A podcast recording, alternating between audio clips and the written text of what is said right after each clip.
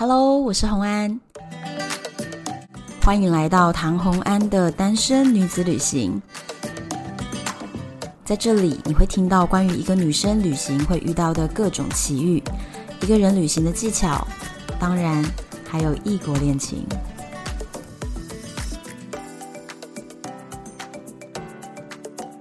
Hello，今天要跟大家聊的主题是之前呢非常多朋友们敲碗，希望能够听到的一个主题。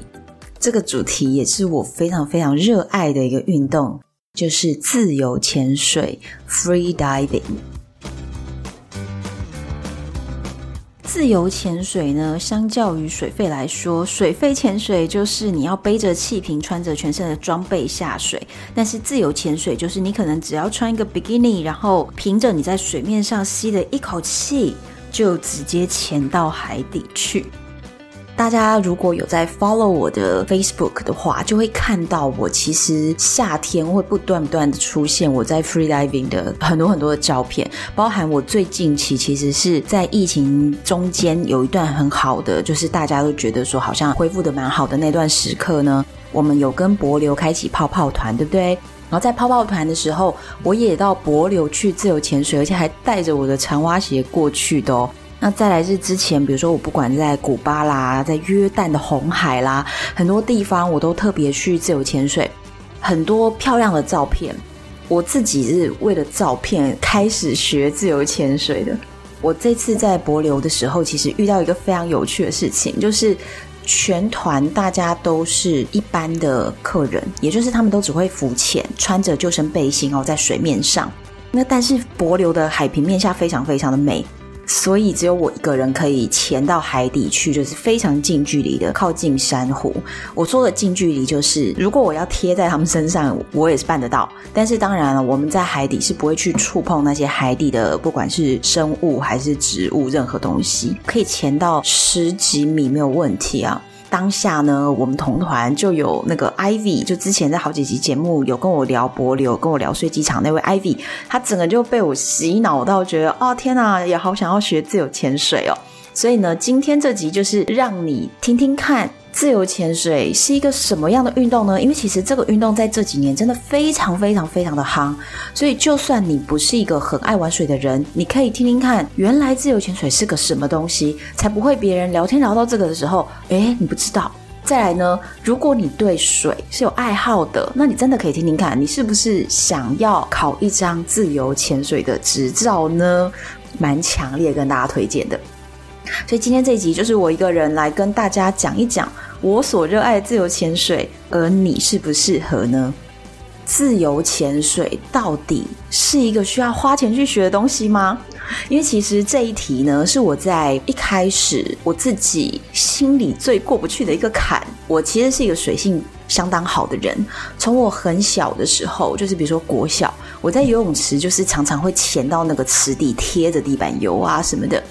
我就是对于这个水的深度有一种想要探索和想要在更深的地方的那种欲望。我后来到比如说海边去玩，踩不到底的地方呢，我就觉得太棒了。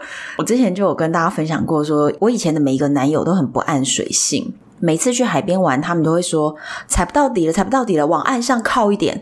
我就真的是心中一股无名火，我就会想说：拜托，踩得到底，你还玩什么玩？去浴缸里泡着吧！我就很气，因为我心里想的是，我真的很想要能够踩不到底的那种感觉。因为其实，在踩不到底的水域里面，它的那个浮力是比较大的。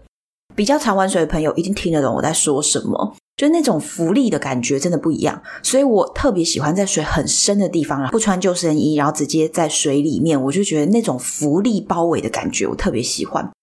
但是我以前就可以做到这样，然后呢，稍微自己闭个气呢，诶，我也可以稍微潜的比别人深一点。具体呢，我比别人深一点多深，其实就是大概三米、三米、四米，差不多了，三四米。可是你要想想看，一个人的身高也才一百多公分，就是不到两米。所以如果我可以潜到三四米，对一起在这个海面上面玩的朋友来说，就觉得哇，你潜得好深哦，就大家会这样感觉。所以我当时就觉得，什么自由潜水啊，它的专业到底在哪里？因为我觉得是一个我不需要学习，我就做得到的事情啊。我当时真的比较无知一点，就是自己以为自己做得到哦。后来我是怎么样搞清楚自由潜水确实不同？可能是在一七年、一八年，陆陆续续有很多的自由潜水的课程开始出现。那呢，也有身边很多部落客朋友，他们有跟教课的教练呢做一些合作，所以他们都去体验上课。在这个过程中，我就觉得为什么要去上这个课？我不上课应该做得到，我是这样想的。后来有一个部落客的朋友，他就解释给我听。我说：“你们到底是要通过什么样的条件才能够拿到 Level One 的 license 呢？就是第一级的那个执照。”这样，他就说：“哦，我可以告诉你标准。”他讲了那个标准哦，我就目瞪口呆，想说：“靠，我好像真的不学习是办不到的哦。”他说：“第一呢，就是攀绳下潜，就是拉着一个绳子啦，会有一个绳子，然后拉着绳子往下潜，要潜到十米。”哎，我听到十米吓一跳，哎，因为到三四米的时候就已经耳压，就是耳朵会觉得很像坐飞机，耳朵闷闷的会痛那种感觉，就已经蛮严重的了。而且靠自己人类的能力，居然可以到十米多，而且跟我分享的这个人看起来就是我自己认为啦，我看着他觉得他的水性没有我好，他居然跟我说他可以下十米，可是十米是我不可能做到的。如果我没有额外学习，当下的能力我真的做不到。我就开始对于自由潜水有一个新的认识，想说，哇，它的标准好像真的不是普通人所知道的。这是一个 push，我觉得说，嗯，它是一门专业，改变了我的认知。第二件事情是我那时候去古巴认识了 Kenny，当时第一次到古巴，我还没有自由潜水的执照。那我当时去到那边的时候呢，跟 Kenny 聊天，他就跟我说他有水费的执照。那我说，哎，我也有，因为我是。十几岁，就是还在高中的时候，我就在国外菲律宾的长滩岛，跟一个德国的教练用英文考照考下了我的水肺执照。当年，其实在我同学之间，我是一个蛮特殊的一个经历。你你想想看，十六岁小孩在干嘛？十六十七岁的孩子都在学校念书，准备考大学联考。然后我中间居然跑去度了个假，然后回来就说我有水费执照。当时我说我拿水费执照，连我们学校老师都搞不清楚我在干嘛哎，所以就是蛮特别的一件事情。所以我在很年轻我就开始水费了。但是自由潜水我真的不知道。然后 Kenny 就说他有水肺执照，也有自由潜水执照。后来我跟他一起出海的时候，他直接就在我的眼前潜到水下十米，然后在海底表演了吐气泡啊之类的一些花招，就对了。我当下就觉得哇，我想去学，而且我就有一个梦想，就是我好想要跟 Kenny 一起能够在海底十米一起去探索加勒比海哦。哈，多浪漫的一个梦想！我当时真的是这样想的。回到台湾以后，马上就问我的朋友说有没有推荐的教练，我就决定要去学了。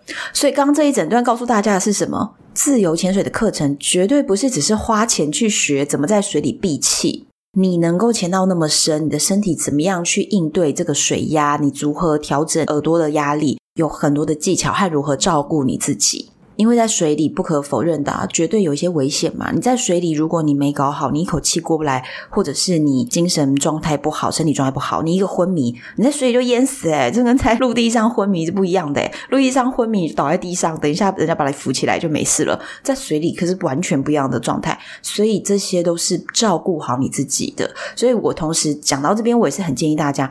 如果你已经身边有自由潜水的朋友，然后他们也稍微教了你一点概念，你已经开始自己有点想尝试，那我强烈的建议，好好的去找一位教练上课啊！我身边真的，哎，也是有一些朋友，就是那种老公上了课，考了执照，回家自己教老婆，觉得这个钱不要花。我真的不认同啊！喂，这个真的是，因为你学习到的所有知识是照顾你自己的安全，这是一条命诶。如果一个人他不懂得怎么在水中照顾自己，然后你跟他一起出去玩，他今天一个不小心出了任何一个意外，你说身边的朋友们，大家心理压力有多大？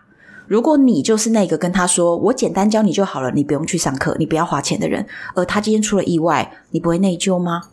对不对？好好的考个执照好不好？我真的认真的跟大家讲啊，因为我今天其实这一集并没有为任何一位教练业配哦，就是我自己单纯想跟大家分享自由潜水是怎么一回事。但是真的好好考个执照，不要自己跟朋友随便学一学啦，跟朋友稍微练一下，确定自己有兴趣，就去好好考执照。哎，你看重要的事情都不知道强调几遍了。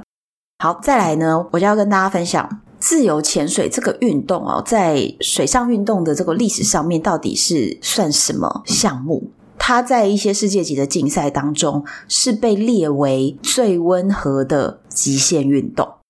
极限哦，但是我跟你说，大家还是有个区别的，比如说。十几二十米以内的 fun diving，fun diving 就是 have fun，就是说你只是休闲的自潜，只是休闲，没有在对自己做任何身体体能上挑战、深度的挑战，都没有这些挑战，就是大家一起来有趣好玩的这种 fun diving，不会算是极限运动，不用挑战嘛，很简单，你自己能潜个五米就五米，七米就七米，哦，十几米就十几米，大概这样。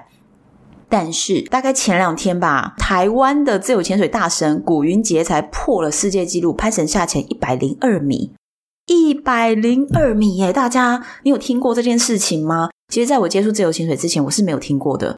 就是居然人类可以到水下一百零二米，没有携带任何的潜水设备，没有带气瓶，不用穿那个东西，你就是没有任何的装备，直接就是一口气，然后下到水里一百零二米。这就是 free diving，太厉害了。那这个当然就是极限运动，因为它要面临的是很多身体的极限。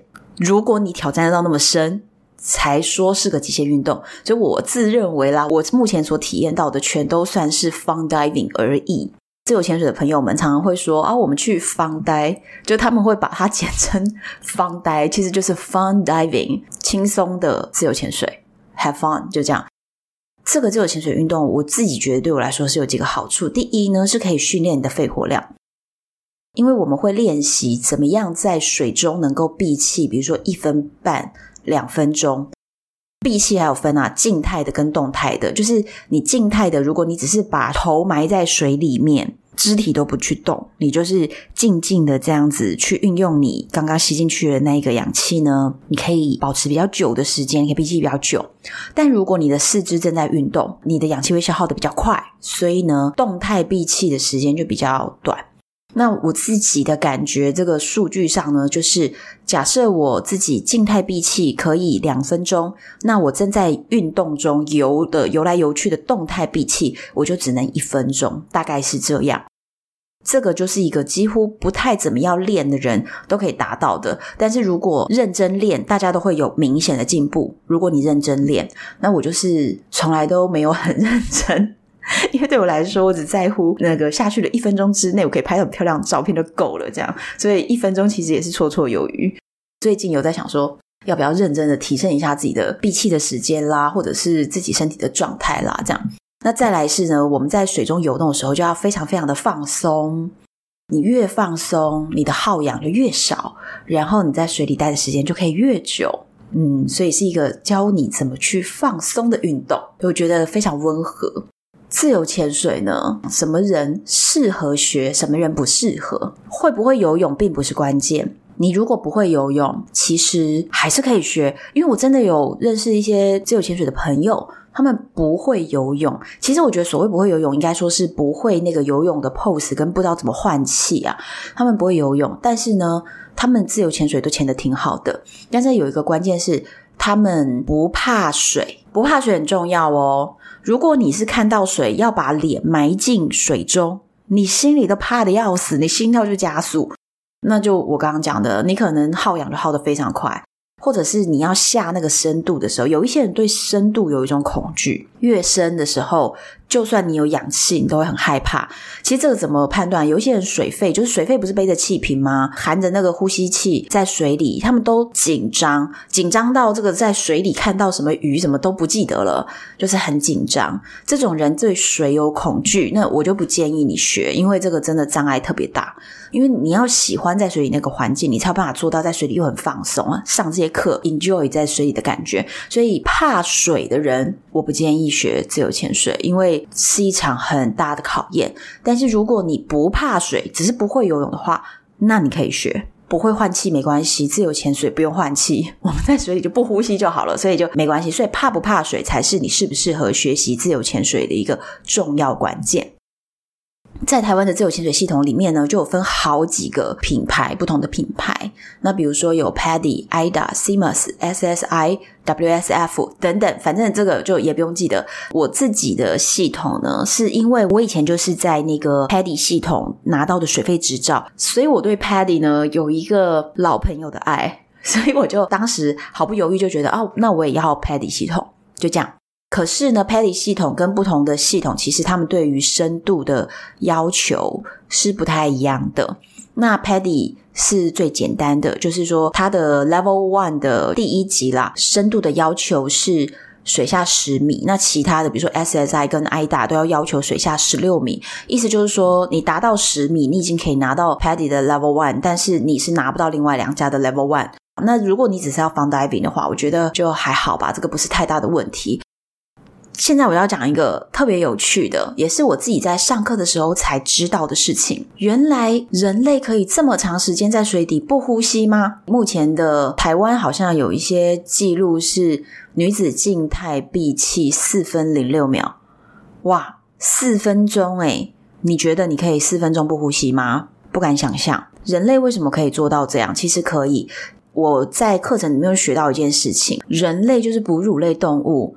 我们都有一种叫做哺乳类反射，或许你从来没有听过这个词，我也是去上课的时候才知道这个词。就是当你呢进到水里面去，水压还有冰冷的海水包覆着你，不一定要海水啦，游泳池的水可以，反正就是要冰凉的水跟这个水压的感受，你的身体会启动一个哺乳类的反应，突然你的闭气时间就可以延长了。你就不会觉得那么痛苦，好像一下下时间就觉得我好想呼吸，好想呼吸这样，就会觉得诶，好像在水里待的时间，你还可以东看西看，待一会儿再上来，就是很自在的这样。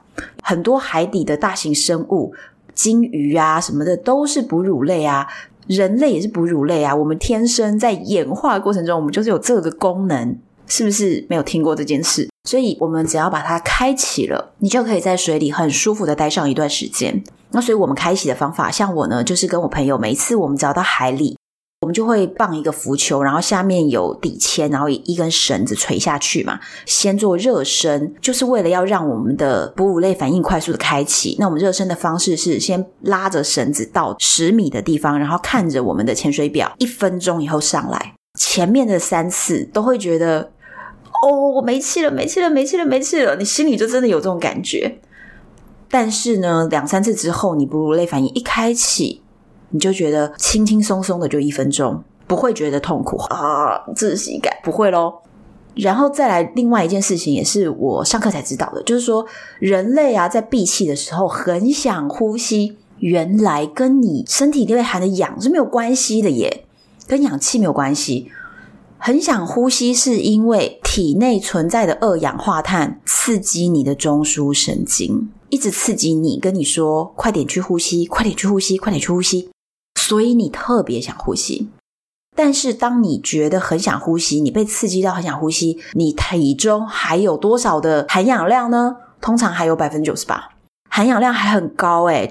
体内含氧量这么高的时候，可是你一直以为你不呼吸会死掉。就这两件事情其实不是正相关，那所以在自由潜水的人，我们会练习一件事情，就是抵抗这个刺激，二氧化碳的耐受度，我们要增加那个耐受度去抵抗它，一直提醒你。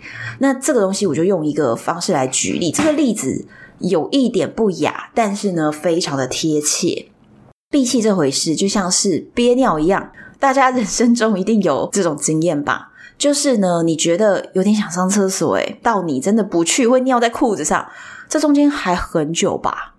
可以憋个半小时，大家都可以吧？从微微的想上厕所到你很想冲去，不去会死。我常常憋尿的人，两小时、三小时都能憋吧？对不对？憋尿就是一个你越练呢，技术就会越好的一回事。而且我们的脑子都清楚的知道，如果你不去上厕所，你会不会因为憋尿就憋死了？不会，不会死，也不会真的尿出来，对不对？闭气的练习就跟这回事是一样的，就是你闭气到你真的不呼吸要死掉，这中间还有很久。你憋那个气，忍受着那个很想呼吸的感受，不会死的，离死很远啊。那所以这个中间就是我们包含如何训练自己和如何真实的感受到自己身体里的一些感觉。比如说，闭气到某一个阶段的时候，横膈膜会开始抽动，我从来没体验过，因为要真的很认真在练闭气的人才会感受，它就比较久。比如说，呃，你两分钟的时候觉得你的横膈膜抽了一下，这代表什么？代表你还可以再憋两分钟。天哪，我从来没体验到那么久啦。所以我也不太知道说横膈膜抽动什么感觉。虽然你看，所以你你们听到我讲到这里，你就可以知道我在自由潜水这件事情上完全没有要挑战极限，我都是以我自己身体能够呃循序渐进的进步为一个依据，我并没有要一直去挑战那个极限的感觉。但是我也有有一些潜水的朋友。他们真的是很热爱在海底的感觉，所以不断的去自我训练，然后练习横膈膜的抽动。横膈膜第一次抽动到第二次的时间，和接下来的每一次间隔会越来越短，越来越短。然后他们知道说，大概频率到几秒钟抽一次的时候，他就一定要上来了。他们还会对自己了解到这个状态，这些我都不挑战哈，我就只想要拍的漂亮的照片就好了。所以你们听到这边就知道说，自由潜水绝对是一个专业的运动，并不是一个自己去闭气练一练、乱练就可以练出来的。好好的找个教练上课啊！那再来我讲一个，就是自由潜水里面会遇到的一个危险性的状态，叫做 BO。BO 是两个英文字的简称呢，就是叫做潜水昏迷。浅是深浅的浅，就是在很浅的水域里面，反而你可能会昏迷。那其实 BO 这个东西是一个蛮大的、值得说明的一大段，但是我当然不会花那么多时间讲一个 BO。简单讲，BO 就是你在水里昏迷了啦。它容易发生在很靠近水面的阶段，比如说你下潜二十米，你可能在回来的十米内、五米内你昏迷。BO，我身边有两位朋友跟我很好的两位朋友都在海里 BO 过。BO 为什么会发生？不一定，有的时候是你前一晚睡觉没睡好，精神不够好，或者是你当天玩的太累，各种可能不知道。也有人 BO 的时候觉得自己状态好到不行，可是 BO 了。我那两个朋友都是头都已经靠近水面二十公分咯，突然就吐出了一口气泡，人就整个往下掉，因为他晕倒了。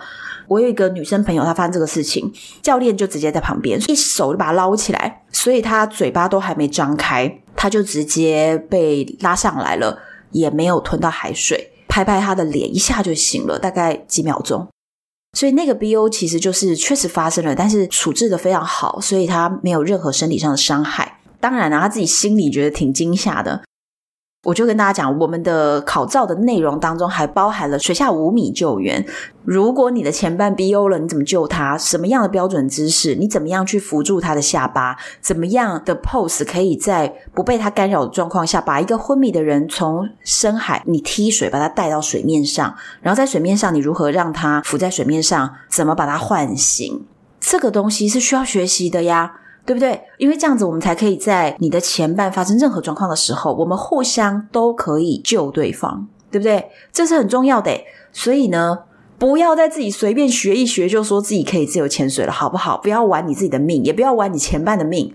我真的，你看这一集讲了多少遍这件事？因为我身边太多太多人自己跟朋友学一下，就认为自己可以自由潜水了，要不得啊，你们！水下五米救援是重要的。那我刚刚说的那位朋友，他就是被教练顺手一捞，马上就把他救起来，所以他真没事。我另外一个朋友跟我非常非常好，就是我大概在去年的暑假，每周都会跟他去东北角和北海岸潜水，每一个礼拜我们都在潜水的一个朋友。就在有一次我没去，他当天呢就潜一次下去，还潜了两分钟，然后他觉得这个两分钟潜得还不错，他心里也想着说，差不多今天要上岸了，最后一潜潜个一分钟吧。所以这也不是他潜的最深的，也不是潜的最久的，都不是哦。就他上来接近水面二十公分的时候，依据现场目击者的说明，旁边的人就看到他突然吐出了一口气。自由潜水是不吐气的，所以吐气是一个很重要的一个征兆，就是说你怎么可能会把气吐光呢？这不对，这不是一个正确的动作。所以他就发现他吐气，他就觉得，诶，他怎么会这样？愣了一下，然后就发现他往下掉。可是因为这个观察到的这一位前半呢，他跟 BO 的朋友的距离大概在三五米的距离，就是伸手拉不到。他马上冲过去把他捞起来之后，他已经掉到水下三五米了。再把他弄到水面上来，加上他已经吐掉了嘴巴的气，所以他就喝到了海水。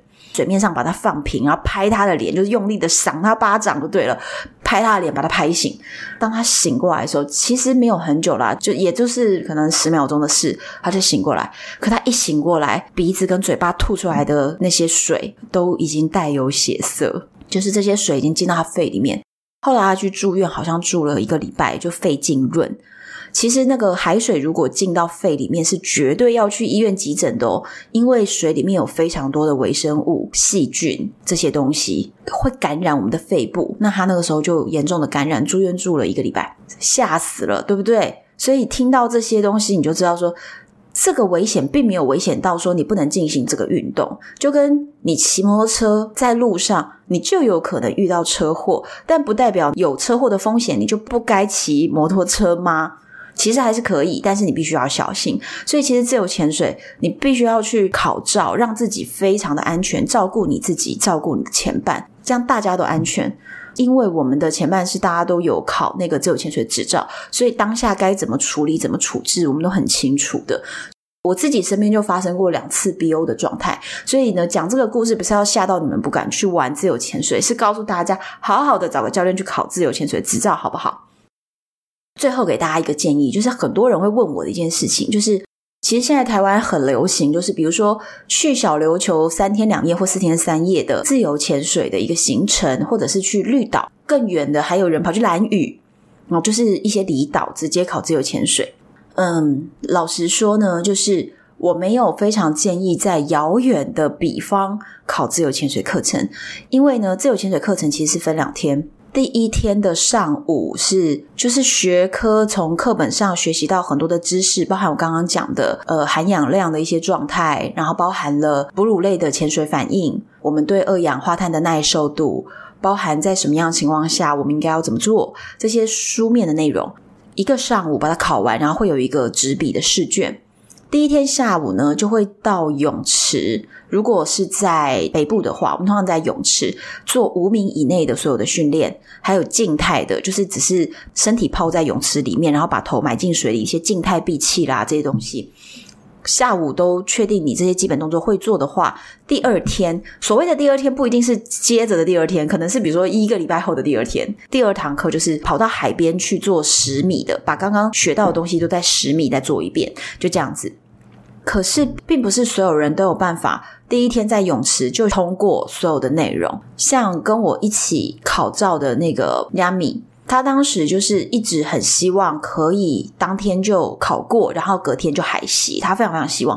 可是他那一天呢，状态不太好，这个很不一定啊，可能是累啊，或者是压力大呀，都可能。就是他耳朵一直耳鸣，所以他当天就没有考过泳池，他就没有办法快速的海习。所以他后来海习是三个月后。就是他终于克服了一些自己身体上的状态，海习是三个月后。但是我在那个泳池后的隔一两天，我就去海习了，并不是每个人都有办法这么短时间就学会，有一些人中间需要一点练习时间。那如果你是在遥远的地方，比如说小琉球、绿岛、兰屿，你在这些地方去上这个课，你中间却需要克服一些状态，比如说最常克服不了的就是耳压嘛，就是你下颚这边的肌肉，你要做法兰佐式的耳压平衡啊，这个。有点专业，我就不在这边解说。反正就是一个练习，你要如何让你的耳朵压力平衡开来？那这个东西要练的。那如果有一些人他就是练不起来，你在两三天内你就是考不过，那你是不是就要反复的再回到小琉球，再回到小琉球，再回到小琉球去上课，或者是蓝屿，或者是绿岛？可是如果你在台北的话，哦，当然我我今天的举例就是完全是以我自己住在台北来讲的啦。就是说如果说你是跑到一个外县市遥远的地方，那你要跑多少次呢？可像我自己就住在台北，那我就在台北找一个教练，那我在台北就可以去泳池，那对我来说就比较近，所以我能够练习的那个次数就可以比较频繁。这样大家应该是可以明白我的意思。我会建议，不管你在台中或你在高雄、台南任何一个地方。你都就近找一位推荐的教练学习自由潜水，那在这中间的练习，你就很容易可以多次练习。好，这个关键在这边，就是因为你不一定第一次就可以过。然后再来是你在同一个区域上课，你遇到的前伴，就是同时上课的同学，未来就是你的前伴哦。那这些前伴们也都在跟你同一个区域，所以你们很好约啊，你们就会有一起约潜水的朋友，你们就很好有前伴。前伴是重要的。像我说，我十几岁的时候在国外考到了水肺执照，都是外国人嘛，所以我回到台湾以后，我是没有前办的。所以我后来其实，在台湾并没有培养出一个常常去水肺的一个休闲活动，是因为我真的没有前办。所以我后来每次水肺都在国外，都不在台湾。那所以我觉得你要有一个休闲运动，是让你自己常常可以 enjoy 在里面的话。你的 partner 也是重要的，所以建议找就近找到一位专业教练。最后给大家推荐一个，如果你想要知道自由潜水更多更多的资讯，或者是更多的知识，你想要了解更多，或者是上面有一些教练的评价，你去哪里看呢？就是有一个网站叫做女子的海，女子就是女生。女子的海，其实他取这个名字不是说专为女生而取的啦。这个名字其实是有一个很巧妙的一个设计，就是你把它倒过来念，它就是海的子女。对，所以男生女生请都去看女子的海好吗？就是女子的海里面就会介绍非常多你所需要知道的自由潜水相关的讯息，不管是哪里的泳池的介绍啦，最近的这个世界大赛的一些赛况啦。台湾的知名自由潜水大神，还有台湾非常多知名的一些教练，他在背后的评价，所有上过他课的学生认为他是一个怎么样的教练？可以选亲切的啊，也可以选严格的呀。像我教练就超级严格啊，我的教练是一个漂亮的女生，然后身材又练得很好。我当时找他就是因为我一直讲嘛，我就是我想要拍漂亮的照片。那你会发现哦，在水里当水下模特不是一件简单的事。因为呢，在水下当模特儿，你必须控制水中的浮力等等，还要优雅，还要美。我的教练他在水里有非常非常多很漂亮的照片，他知道在水里怎么样美。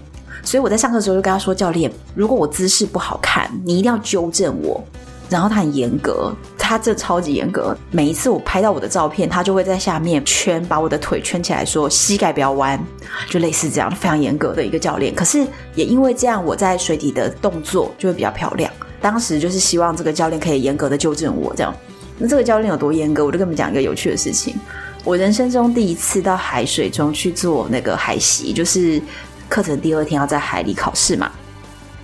那我之前都只有下过五米深的泳池，所以超过五米的水域，我从来没有这样子，就是不背任何的气瓶什么，就是直接人就这样吸一口气就下去，从来没有做过。那海习的时候是第一次去尝试，就第一次尝试到七米的时候。我整个人就觉得怎么耳压做不开呀，耳朵有点痛，我就真的觉得有点不舒服。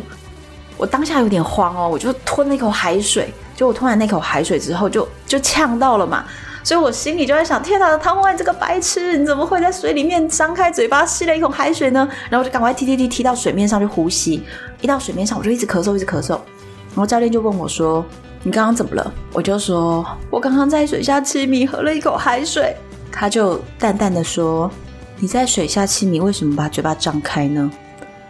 哈，有没有觉得我教练很严格？没有要安慰我的意思哦，就是你为什么要把嘴巴张开？就问了这个问题。我心里想，对呀，我也不知道我为什么把嘴巴张开呀。哎呀，就是刚刚就有点慌嘛，就这样子。所以你看，我的教练就是这么严格。反正有相当多的选择，也有很多很友善的教练，也有长得很帅的教练，很美的教练，反正都有啦。大家可以自己上面去看一下，女子的海上面都有啊。然后，如果你自己对我的教练有兴趣呢，我会把我写的这个文章贴在资讯栏里面，就是包含了介绍自由潜水啦什么的，我就会贴一下链接。所以，如果你们对这个东西有更深一步的兴趣，你们也可以从这里面看到。好，这就是我今天跟大家分享自由潜水到底是一个什么样的运动，而你适不适合呢？听完以后，你觉得你适合吗？如果你也喜欢自由潜水，或者是你对今天这个有什么想法，或者是诶，听完决定要去上课了吗？都可以留言跟我说好吗？唐红安的粉丝团，或者是单身女子旅行的 FB 社团里面，都可以联系上我，而且都是我自己亲自跟大家互动的哦。敬请期待下一集。我是红安，拜拜。